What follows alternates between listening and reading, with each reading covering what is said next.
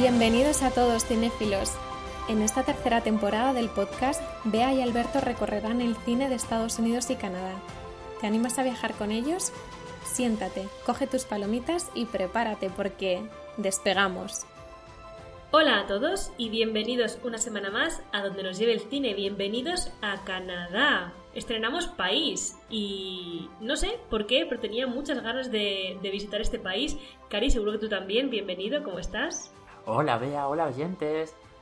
Eh, sí, tenía ganas de cambiar ya de, país después de tantos meses que llevamos, eh, eh, que llevábamos en Estados Unidos. Pero lo que más contento me hace es el director y la película que traemos hoy, que era mi, mi aportación y recomendación, porque creo que muchos oyentes aún no la conocen. Así es, es que ha sido poner un pie en Canadá y casi era inevitable toparse con esta película, ¿verdad? Considerada una de las mejores películas del siglo XXI y con mogollón de premios que luego, que luego mencionaremos. Pero bueno, antes de meternos en materia, vamos con la noticia cinéfila de la semana. La traigo yo y va sobre la saga El planeta de los simios, que inicialmente, aquí quiero dar un poco de contexto, Está basada en la novela del francés Pierre Bou, del año 63. Unos años después, en el 68, se convirtió por primera vez en película, hubo esa primera adaptación, la más conocida, que aún a día de hoy sigue siendo un clásico de la ciencia ficción. Luego, después de esa película, le siguieron varias series eh, de acción real, telefilms, series de animación. En total hubo cuatro secuelas más en ese entonces. Luego en el 2001, Tim Burton, en su pleno apogeo, ¿no? Después de varias de, un par de décadas siendo súper conocido, intentó revivir esta franquicia, sin embargo no le fue tan bien. Se quedó solo en una película que no fue muy bien, bien acogida por la crítica. El verdadero reinicio se produjo 10 años después, en el 2011 o así, con El origen del planeta de los simios, que era como una nueva eh, versión de esta franquicia, ¿no? Más fresca. La dirigió Rupert Wyatt y la siguieron dos secuelas más, El amanecer del planeta de los simios en el 2014 y la última que completaba esta trilogía fue La guerra del planeta de los simios, estas dos últimas dirigidas por Matt Reeves, que por ejemplo hace unos meses también ha sacado la nueva versión de Batman. Poco a poco ha ido ganando nombre este director en cine de fantástico. Sí. La noticia, después de dar este contexto, viene obviamente sobre y está relacionada sobre esta franquicia y saga. Y es que hace unas semanas 20th eh, Century Studios, que es propiedad de Disney, también metida ahí en el saco de Disney como, como todo. Bueno, todo. Todo pertenece a Disney ahora. Pues recién han confirmado, ha confirmado que preparan más entregas. Y hasta ya se ha confirmado el título de la próxima película, que va a ser Kingdom of the Planet of the Apes. Me imagino que en español lo van a traducir como El reino del planeta de los simios. Ya tienen a una protagonista, que será la actriz Freya Allan, más conocida por interpretar a Chiri en The Witcher. Y lo poquito que se sabe de esta película, porque bueno, eh, pues recién lo acaban de anunciar, es que la acción tendrá lugar muchos años después de los últimos sucesos que vimos en la Guerra del Planeta de los Simios, y la va a dirigir Wes Ball, que también ha dirigido hace unos años la trilogía del Corredor del Laberinto, una trilogía hecha principalmente para el público juvenil. Pero tiene ya experiencia en efectos visuales y en cine fantástico. Lo que también ha anunciado el estudio es que la producción va a empezar justo este mes de octubre y ya ha publicado la primera imagen oficial, no de la película, porque aún no ha empezado a grabarse, sino del concepto artístico. ¿Y qué tal? ¿Qué pinta tiene? Se parece mucho, mucho a la trilogía anterior. Me imagino que van a aprovechar ese gancho, ¿no? De la versión renovada de la, de la saga, muy vista, ¿no? Desde el punto de vista de la guerra entre los humanos y los simios. Y veremos si está al nivel de la trilogía anterior, que a mí particularmente me gustó muchísimo. Así es, esto es un peligro, Cari, como hemos comentado tú y yo muchas veces off the record, ¿no? Fuera de micro, estas veces que se quiere siempre alargar una trilogía o alargar una saga puede ser, por un lado, beneficioso porque puedes volver a traer éxitos y lo haces bien, pero es muy peligroso porque si no te sale bien, te cargas la saga. Sí, yo reconozco que me parece bastante cercano, ¿no? Muy reciente la última trilogía. La verdad que no, no disfrutaría más viendo la última trilogía que viendo una nueva. Pero bueno, sí, veremos. Veremos a ver qué tal. Ya nos vas informando de las novedades cuando haya tráiler, cuando haya primeras imágenes, aunque aún quedará para eso si empiezan ahora en octubre. En octubre, el mes que empezamos hoy. Bueno, no lo empezamos hoy, pero sí en el podcast. Es el primer episodio que sacamos en octubre. Estamos a día 14 y el episodio es dedicado a una película, Cari, que evidentemente, como has dicho, recomendaste tú. Casi inevitable toparse con ella cuando pones un pie en Canadá, pero además es que tú la has recomendado muy fervientemente. ¿Por qué? ¿Cuál es tu historia con esta peli? Digamos cuál es. Se trata de Mummy, del director canadiense por excelencia, Xavier Dolan, que probablemente sea pues el más conocido a día de hoy, ¿no? En vida como, como, como cinematógrafo. Y esta fue una película que yo descubrí, bueno, no descubrí primero esta, le descubrí a él en un ciclo que daban de su cine aquí en Bélgica y seguro que luego comentaremos alguno de esos otros títulos, porque ya lleva varios. Y, me aficioné mucho a este director y por, creo que fue la tercera o cuarta peli que vi, porque no las vi en orden, pude ver Mami, que fue como la cumbre de su, de su éxito y de su cine con una gran acogida por parte de la crítica. Y es que es una película tremenda, que toca el tema social, mental, y, creo que puede gustar a muchos de los oyentes, como decía al principio. Así es, Mommy, de Xavier Dolan, del año 2014, disponible en Filmin. Es un drama, no, un dramón, que toca temas de adolescencia, maternidad, Cari, como tú ya has dicho, y que dirige, y además el guion también es suyo, Xavier Dolan, de quien luego os hablaré yo un poquito. La sinopsis. A grandes rasgos, la película nos muestra las dificultades de Dai, de Diane, a la hora de educar a su hijo, Steve, un adolescente algo problemático y violento, a causa de que padece TDAH, trastorno del déficit de atención con hiperactividad. Con la aparición de dos de sus vecinos, pero sobre todo de Kyla, Diane encontrará una esperanza de que la cosa cambie al mismo tiempo que Kyla encuentra en ellos un poco de refugio también, ¿verdad, Albert? Sí, tiene un papel súper importante el de la vecina que también atraviesa su propio, su propio camino, tiene su propio recorrido que luego quiero comentar contigo porque no se desvela mucho en la película. Eso es, tiene su propio. como su propia evolución, ¿no? Dentro de lo que le está pasando a ella, que tampoco nos ponen mucho en contexto, pero. Bueno, se, se dejan ver algunas cosas. Os voy a hablar primero de Xavier Dolan, de quién es, y luego vemos un poco más acerca de la película. Sí. Este cineasta es también actor y diseñador de vestuario y es canadiense, nacido en el año 1989, como yo. Comenzó sus pasos en el cine precisamente siendo actor infantil, apareciendo principalmente en anuncios de televisión. Posteriormente, cuando ya le había picado el gusanillo, comenzó a escribir y a dirigir largometrajes de autor. Y el primer éxito le vino de su primer largometraje, que no solo escribió y dirigió, sino que además produjo financió y protagonizó él mismo en 2009 I Killed My Mother, Yo maté a mi madre, con tan solo 20 años. Dicen, dicen las malas lenguas, que es una semi-autobiografía del director. Y aquí viene el tema principal que toca casi, que, que casi todas sus películas toca, que es la relación madre-hijo. Muy interesante. También interesante meter aquí el asterisco de que ha protagonizado no solamente films eh, suyos, sino también de otros directores, ¿vale? Además de hacerlo, además de dirigir él también por su lado. Tras ese primer éxito le seguirán otros títulos como Heartbeats, Los Amores Imaginarios, de 2010, Lawrence Anyways, de 2012, y Tom at the Farm, Tom en la Granja, de 2013. Sin embargo, con la película que triunfó es de la que hablamos hoy, Mami, que le disparó, disparó su carrera hasta el estrellato, pues para muchos esta es la peli más madura y con más evolución del director. Se presentó en el Festival de Cine de Cannes en ese mismo año y se llevó el premio, pero es que además tuvo una ovación de 12 minutos de aplausos.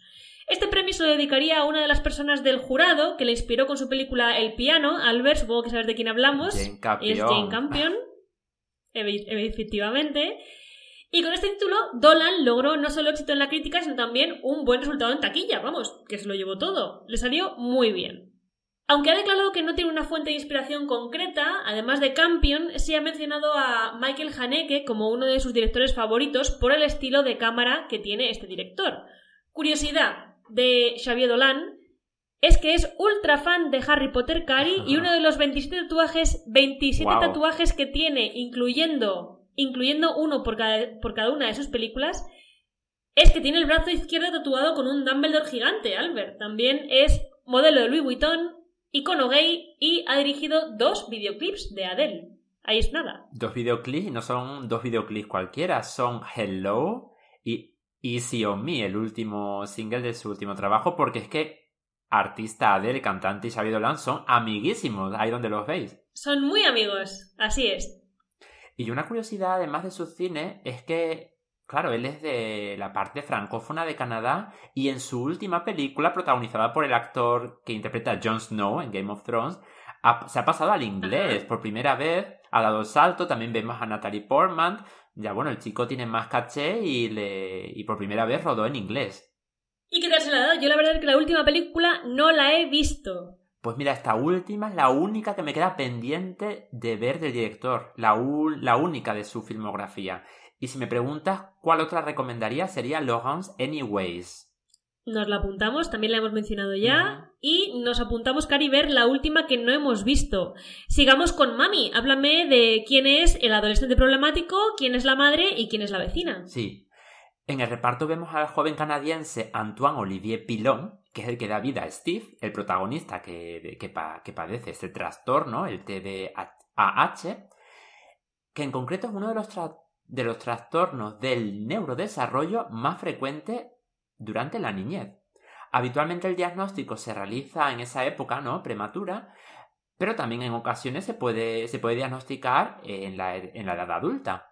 Las personas con TDAH pueden tener problemas para prestar atención, controlar conductas impulsivas o pueden ser demasiado activos.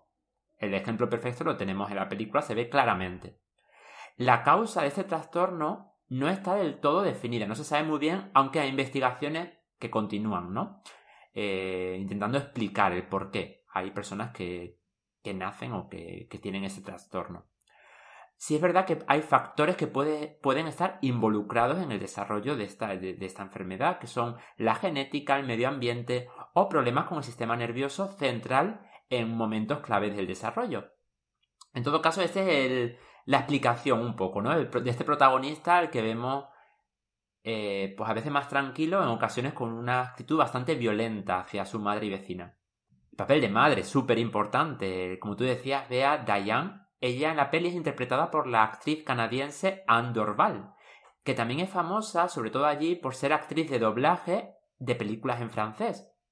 Y luego la actriz Suzanne Clement da vida a la amiga y vecina tartamuda de la familia, que es Kyla, como tú decías, y de la que realmente no sabemos mucho, aunque la película deja ver que quizás no está muy contenta con su familia o con su maternidad. Con su situación actual, así es. Es muy interesante, la verdad, pero es simplemente eh, comentar lo que la película deja ver, ¿no? Porque tampoco profundiza mucho en ese, en ese personaje. Los tres, tanto Andor Val como Susan Clement y el actor que interpreta al hijo, Antoine Olivier Pilon, son actores habituales en las pelis de Dolan en concreto, las dos, las dos chicas han trabajado con el joven director ya en tres ocasiones, coincidiendo, también en el primer largometraje del director, Je tue ma mère, como tú decías, he matado a mi madre. Y volvieron a coincidir en Mami.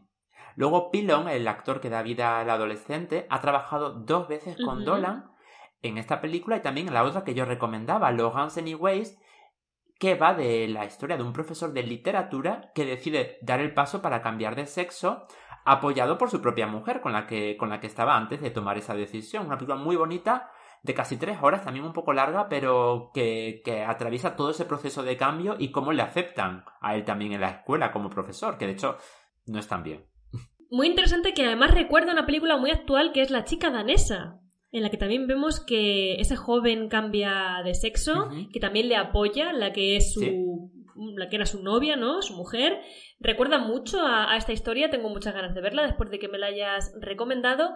Y sí, podemos decir que Andor Val y que Susan Clement son las dos divas, por así, por así decir, ¿no? De, de Xavier Dolan. Dos musas que sin embargo no han vuelto a repetir con él desde que ya ha dado salto, como yo decía, a grabar en inglés. Ya estamos, ya estamos con Adele, Natalie Portman, ha cambiado ya de territorio. Sí, ha cambiado de, de musas, por así decir. Sigamos hablando de Mami. Tenía pendiente contaros de Xavier Dolan que él decía que era un niño muy problemático y creía que las películas, la escritura y el arte habían sido una forma de canalizar esa mala leche, por así decir, ¿no? Esa violencia que él tenía de pequeño. Posiblemente también haya algo de autobiográfico en esta peli, Albert, ¿tú crees?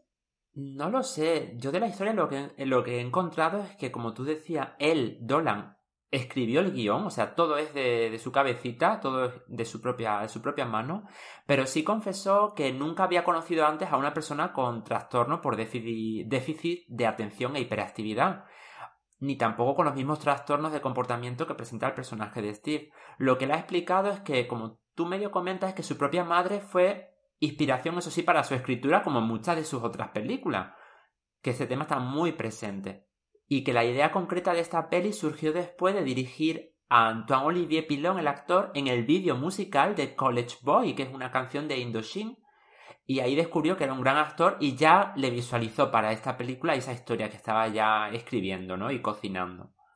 Además, también lo que le inspiró, confiesa a Dolan, es que la canción Experience del compositor italiano Ludovico Einaudi, el pianista que creo que todos hemos escuchado alguna vez para trabajar o para relajarnos, maravilloso, para todo vale. Y esta canción la escuchamos en la película, pues él dice que al escucharla ya escribió una escena sobre una madre que fantasea con el futuro de, un hijo que probablemente nunca vaya a ser. Y en torno a esta historia escribe la, el resto del guion de Mami. Y esta escena la vemos, un momento en el que ella fantasea, ¿no? La madre fantasea con el futuro de su hijo, que se casa y tal, y obviamente no sucede. Y en relación al guion también, una cosa súper interesante que confiesa el, director, porque es un tema que no había tratado previamente en su filmografía, es que él quería mostrar lo importante y lo imprevisible que puede ser la vida de un hogar normal cuando la enfermedad mental se presenta. Así es, es que, como decías tú, Cari, eh, no hay, él no conocía a nadie que tuviese un trastorno de este tipo, pero también es muy difícil que, que cada trastorno afecte a, las personas de la misma, del mismo modo, ¿no? Entonces, digamos que dentro de cada situación, dentro de cada enfermedad, dentro de la misma enfermedad, cada situación es diferente. Y, bueno, está bien que en este caso él haya querido dar también su visión de lo que, sin conocer a nadie con ese trastorno, es para él una persona con, que lo sufre, ¿no? Sí. Háblanos del rodaje. Pues el rodaje quedó en su tierra, como él siempre ha trabajado en, en Canadá, en concreto en Quebec, en Longueuil ciudad donde el director ha realizado casi todas sus pelis. Dolan dijo que durante el rodaje los actores y el resto del equipo a veces reescribían las líneas, lo típico, mientras que ensayaban, proponían pues cambiar alguna, alguna parte del texto, ¿no? Al, elegir. Sí, improvisaba. Al elegir a las actrices principales, a sus musas, como decíamos, Dolan les asignó papeles que a él le parecían opuestos. y le parecían, y es que lo son, ¿no? Como personalidad y además diferentes a, lo que, a los que ellas ya habían interpretado previamente en su, en su carrera y con él. Qué interesante, porque es, les pone un reto por delante, ¿no? Para sacarles de su zona de confort y resulta que brillan al ver las dos. Lo hacen genial. Bueno, los tres, incluido también el hijo, hablando de incluyéndole a él. Sí. y en relación a la, a la parte técnica, la peli se rodó con cámara en mano, todo, todo, toda la peli en una relación de aspecto de ancho por altura que es de, un cuadrado. Y él ha confesado que él quería utilizar este formato porque es el formato original en la historia del cine que además da una sensación de intimidad, que es lo que él buscaba en la peli. Así es, esto es muy importante. Esta, esta relación de altura uno por uno, este cuadrado que se ve en pantalla, Xavier Dolan lo hizo a propósito, con la intención de hacer un poco más de énfasis en las emociones, en las personas, y transmitir un poco más allá, ¿no? Que no, que no haya tanto paisaje, tanto que nos moleste alrededor. Él quería centrarse en lo que quería mostrarnos y por eso, al haber elegido esta, esta relación de aspecto, ¿no? Háblanos de qué premios se ha llevado Mami, porque no solamente seguro que los actores se llevaron algo, sino también, como hablábamos antes, la película en el propio Festival de Cine de Cannes y seguro que muchos otros. Sí, como tú has dicho, Bea, se llevó el premio del jurado en esa edición del Festival de Cannes en el año 2014 y desde entonces tuvo una gran, una gran admiración por parte de la crítica y en concreto en Cannes se le, se le llama el niño mimado porque desde que estrenó su primera película, Je de ma mère, le adoran, no es la primera o no son las únicas dos veces en las que se ha, ganado algún premio en ese festival y, y le idolatran, le encanta.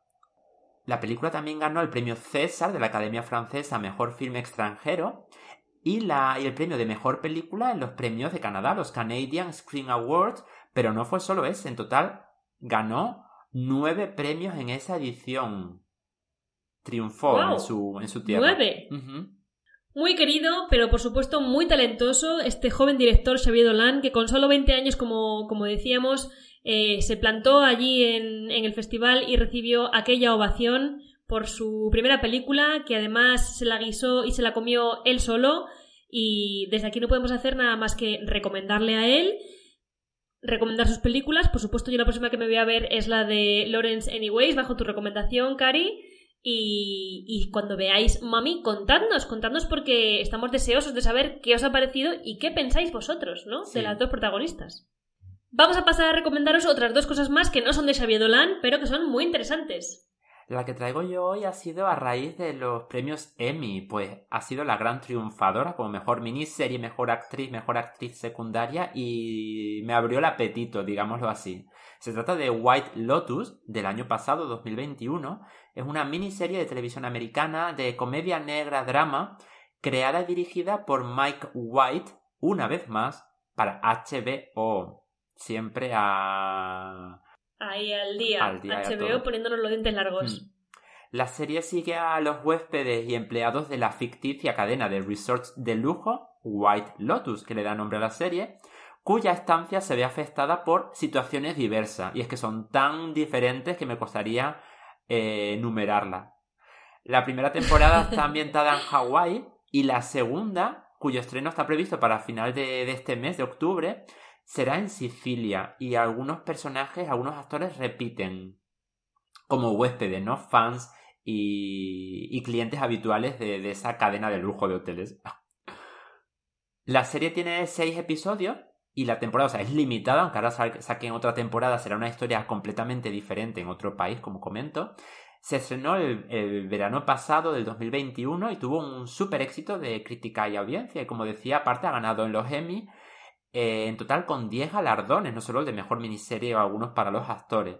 A mí me ha encantado, es una crítica muy, muy, muy mm, negra ¿no? y muy ácida del, del sueño americano. Y la verdad que me quedé con ganas de más episodios porque me he reído muchísimo con la serie.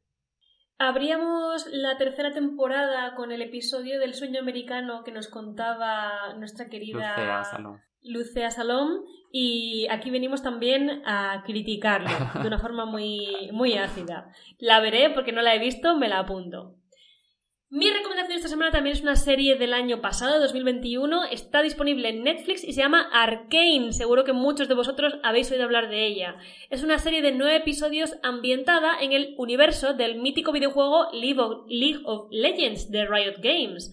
La historia sigue los orígenes de dos icónicos campeones, personajes, del juego y el poder que terminará, que terminará por separarles y enfrentarles posteriormente en los combates. Yo nunca he jugado al videojuego, ¿vale? Lo reconozco, pero tengo que decir que la serie me ha flipado en mayúsculas. La trama es súper atractiva, muy entretenida y engancha desde el primer momento.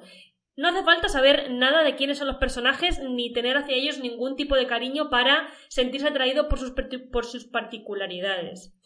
Pero el punto fuerte, fortísimo para mí, es la animación de esta serie que me ha parecido espectacular, como pocas cosas he visto. Es increíblemente bonita. De hecho, este año 2022, Cari también se ha llevado cuatro premios Emmy, Sí. incluyendo Mejor Producción de Animación. Se llevó también en los premios Annie nueve de las nueve nominaciones que tuvo, se llevó las nueve. ¡Wow! Los colores, las formas, el estilo, que parece que estás dentro de un videojuego visualmente, pero a la vez hay un toque de realismo muy muy chulo, sin duda me ha parecido muy interesante para reseñar y la recomiendo 100%.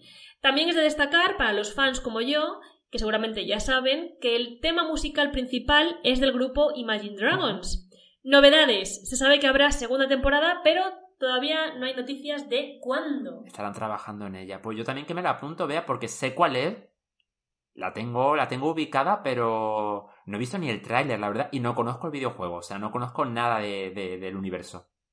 No hace falta conocer el videojuego, Cari, como decía, porque el videojuego es simplemente un juego como de peleas, ¿no? Ajá. De, de- de lucha entre dos equipos, pero digamos que la serie es lo que ocurre antes de lo que sería el videojuego, Vale. ¿no? Te cuenta la historia de dos de esos dos de los personajes más míticos del videojuego y es totalmente independiente. Te va a encantar, yo te lo aseguro, y estoy deseando que me digas qué qué te ha parecido cuando la veas. Anotada queda. en la lista. Para el próximo episodio también os esperamos a vosotros y es que vamos a hablar de terror. Regresamos un poquitito, poquitito. Vamos a dar de nuevo el paso a Estados Unidos, pero solo porque la ocasión lo requiere. Se acerca Halloween y queremos repetir el super episodio del año pasado, que fue un gran éxito, pero en lugar de hablar del cine de terror Made in Spain, obviamente vamos a hacerlo sobre el cine de terror Made in the US, en los Estados Unidos, y nos va a acompañar el director de cine, de teatro y escritor Víctor Matellano. Por segunda vez, toda la gente que viene a este podcast repite una segunda vez, Cari, esto es una buena señal, parece que se lo pasan bien aquí hablando con nosotros de cine, y en concreto Víctor Matellano nos va a hablar del cine de terror, esta vez, como decíamos, Made in the US. A ver qué tal, porque in the US hay muchos, muchos vértices que tocar, ¿eh? Sí, y vamos, estoy de los nervios a ver qué nos va a contar Víctor y quiero saber cuál es su película de terror favorita de todos los tiempos. Tendremos las palomitas preparadas, Cari, espero que vosotros todos también y os esperamos aquí con todas las ganas del mundo. Esperamos también que os haya gustado este episodio y si es así que nos dejéis un like en vuestra plataforma favorita, activad la campana para no perderos el episodio de Halloween. Un abrazo muy fuerte y hasta la próxima. Hasta la próxima. Chao.